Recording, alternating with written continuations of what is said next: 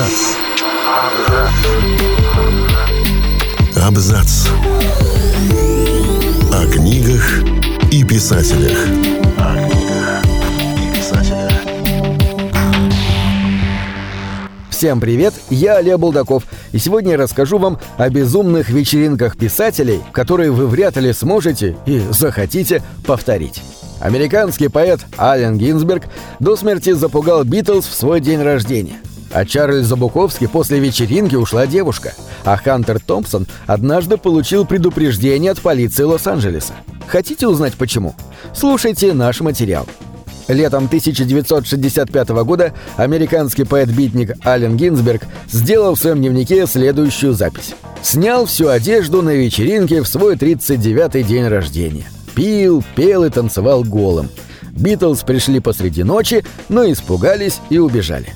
Поэт Михаил Хоровец вспоминал о том празднике так. Джордж Харрисон и фотомодель Патти Бойт пришли с Джоном и Синтией Леннон.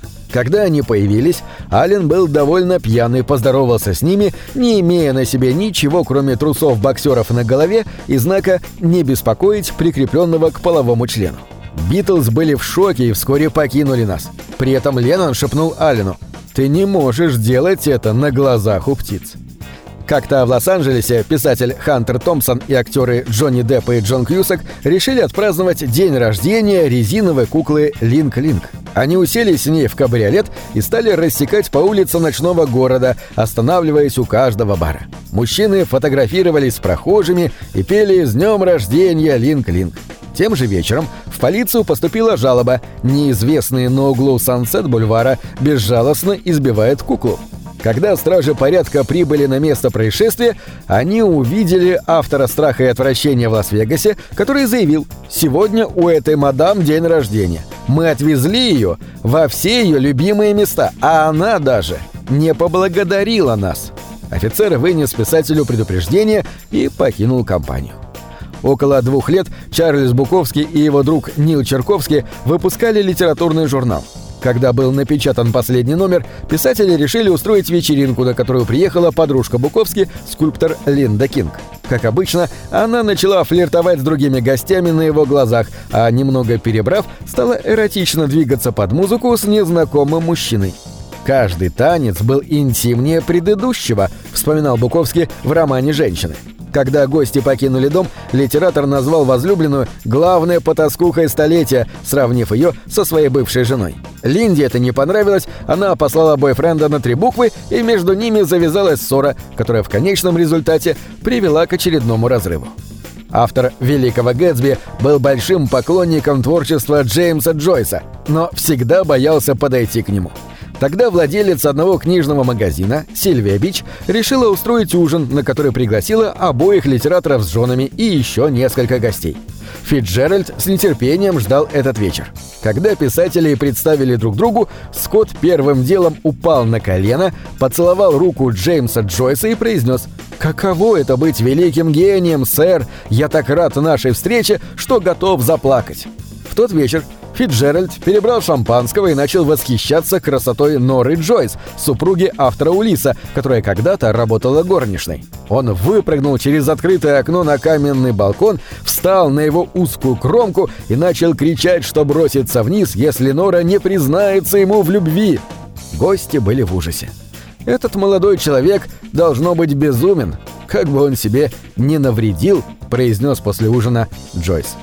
Весной 1944 года Эрнест Хемингуэй порвал со своей третьей женой и приехал в Лондон, где фотограф Роберт Капа решил устроить вечеринку в его честь. Он замочил персики для пунша в бренде, купил несколько бутылок шампанского, а его возлюбленная раздобыла 10 бутылок виски и 8 бутылок джина. На праздник позвали всех журналистов и корреспондентов, находившихся в Лондоне. В тот вечер Эрнест, как обычно, много пил. Он боксировал на кухне с младшим братом Лестером, а потом предлагал гостям ударить его в твердый живот.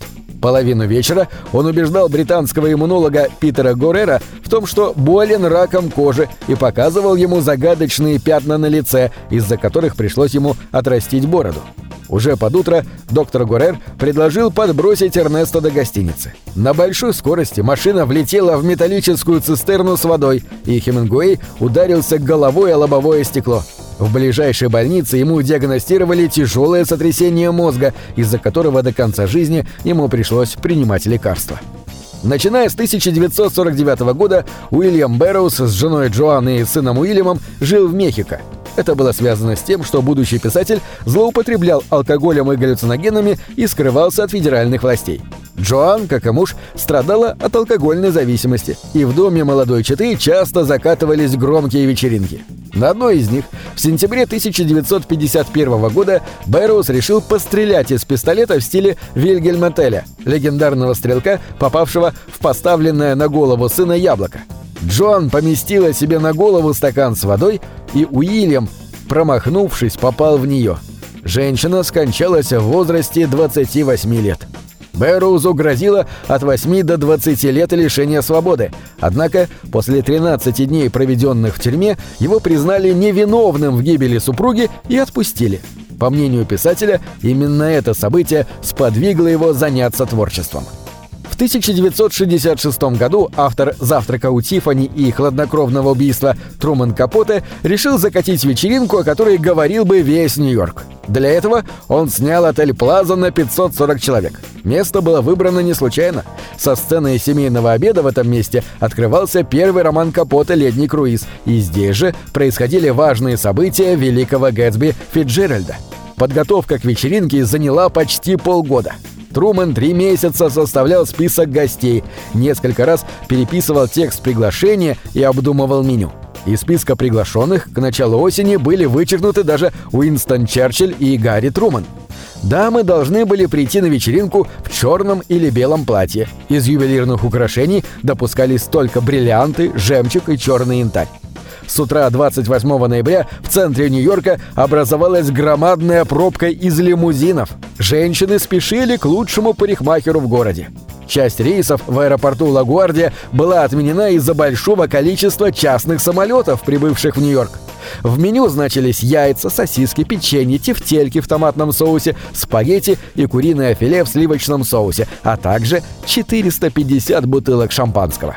Литератору удалось собрать в одном зале дочерей бывших президентов Линду Берр Джонсон, Маргарет Труман и Элис Рузвельт, итальянскую принцессу Лучано Пиньятелли, Фрэнка Синатру, Энди Уорхола, актера Генри Фонду, главу 20th Century Fox Дерри Лазанука, медиамагната Катерину Грехом. На организацию этого мероприятия Капоте потратил 16 тысяч долларов, примерно 121 тысяча долларов по нынешнему курсу. На этом все. Читайте хорошие книги.